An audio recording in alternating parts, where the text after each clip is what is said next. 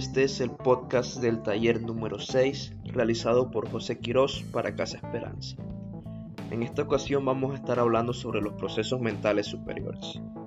Los procesos mentales son las formas mediante las cuales nuestra mente logra almacenar en la memoria, elaborar, traducir los datos que llegan a, a nuestros sentidos y de ahí pues a nuestra mente, para que luego podamos utilizarlos en el momento actual o en el futuro.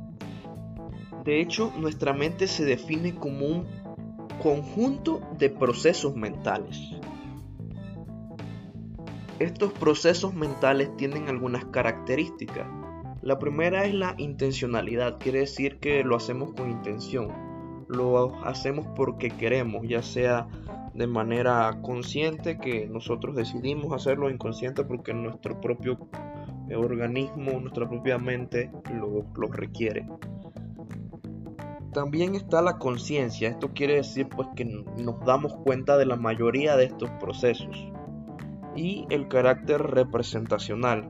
Esto se explica como si pensáramos en un objeto, ese objeto se nos forma una imagen en nuestra mente. No quiere decir que ese objeto existe en realidad, sino que se forma esa imagen en nuestra mente. Se pudiesen mencionar muchos tipos de procesos mentales dependiendo de dónde se busque la información, se pueden mencionar diferentes. Existen muchos que van desde el control de nuestros movimientos hasta los procesos mentales superiores, que es de los que vamos a estar hablando.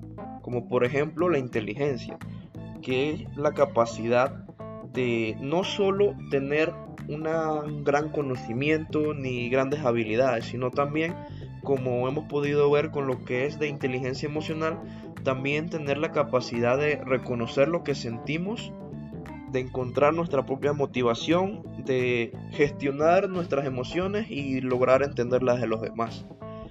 El aprendizaje es otro ejemplo de estos procesos mentales, que es el proceso mediante el cual nosotros adquirimos y aprendemos conductas nuevas, nuevos conocimientos, nuevas creencias que llegan a nosotros se puede aprender de muchas formas y cada quien pues tiene una, preferencia de cómo puede aprender, ya sea observando, leyendo, eh, estudiando o por la experiencia. También está el sentimiento, que esto viene siendo el proceso de, de, el resultado del proceso de las emociones. Las emociones viene siendo otro, que aquí sabemos ya por lo que hemos hablado en cuanto a inteligencia emocional que las emociones guían nuestra conducta e influyen en nuestros pensamientos. La emoción pues nos va a hacer actuar de diferentes formas si se lo permitimos. También está la percepción, esto es cómo vemos las cosas, eh, cómo nos damos cuenta de lo que está sucediendo a nuestro alrededor y lo interpretamos y le damos un significado a eso que estamos viendo. También está la conciencia, que viene siendo un conjunto de procesos mentales más pequeños. En base a la conciencia nosotros podemos actuar de una manera o de otra. Las formas de actuar pueden estar determinadas por la manera en que pues fuimos criados y la manera que hemos estado aprendiendo a lo largo de nuestra vida. Y finalmente, para finalizar con estos ejemplos, pues está la atención, que supone que nuestra mente y pues nosotros en consecuencia estemos eh, le prestemos atención eh, estemos concentrados solamente en algunos tipos de cosas. Nosotros podemos ejercitar esos procesos mentales y ejercitarlos también de manera física en nosotros. Quizás hayan podido escuchar de eh, mente sana cuerpo sano esto porque la mente y el cuerpo están conectados. Si nosotros hacemos ejercicio físico, la sangre va a fluir mucho mejor hacia nuestro cerebro y también se van a liberar sustancias que contribuyen a sentirnos bien y a realizar mejor las funciones eh, corporales y mentales. Además de esto podemos aplicar también lo que es la gimnasia mental ya que el cerebro como cualquier otro órgano eh, envejece y necesita que lo estemos entrenando y que lo mantengamos activo. Esto porque la gimnasia mental nos lleva a hacer ejercicios especiales para el cerebro, que estimulan nuestros sentidos y nos ponen a, a practicar y a pensar, haciendo que las personas pongan mayor atención a las cosas y a las actividades que realizan normalmente.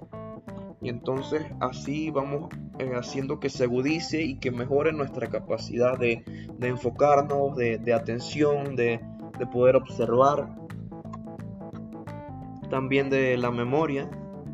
Y estos ejercicios vienen funcionando porque al romperse la rutina, al romperse lo que siempre estamos haciendo, es decir, al intentar cosas nuevas, eh, nuestro cerebro, nuestra mente, se ve en la necesidad de aceptar esas cosas nuevas y de pensar de una manera nueva y diferente. Entonces, para practicar, para entrenar nuestra mente, para ejercitarla y para lograr que estos procesos mentales los podamos realizar de una manera más rápida y de una manera más efectiva, podemos realizar actividades como leer. Leer es muy importante, ya lo he mencionado en, exposiciones anteriores. Escribir, aunque quizás a muchos no les guste escribir, escribir también no, es una manera de, ejercitarnos, no solamente eh, la motora de, nuestros brazos, sino también de nuestra mente. También los juegos de memoria. Los juegos de memoria son muy importantes porque la memoria con el tiempo va a ir perdiendo un poco su capacidad. Y sería bueno pues eh, estarla ejercitando de manera seguida. También practicar crucigramas, que esto nos ayudan a pensar, nos ayuda con la memoria también. Eh, lo que son anagramas, estos son más que juegos de palabras también. Eh, practicar sopas de letras que nos ayudan a observar mucho, a prestar atención y también juegos de cartas que también requieren mucha atención, requieren eh, socialización también. Podríamos realizar también ejercicios para nosotros mismos como escribir con la mano menos hábil, es decir, si tú eres derecho intenta escribir con la mano izquierda y si eres izquierdo intenta escribir con la mano derecha. Esto porque utilizar la mano menos hábil es muy útil para estimular la parte del, del cerebro que controla los músculos del cuerpo. Además, escuchar música es uno de los ejercicios más sencillos y que puede traer muchos beneficios para nuestros procesos mentales. Eh, no solo escuchar música, sino lograr aprendernos la letra. Porque esto requiere de nuestra memoria y de nuestra atención. Todas estas actividades que he mencionado, aparte de que tienen grandes beneficios para nosotros, también son buenas maneras de desestresarnos, de, pensar, de, divertirnos también. Y no solo de divertirnos eh, individualmente, sino que también podemos hacerlo con nuestros amigos o en familia.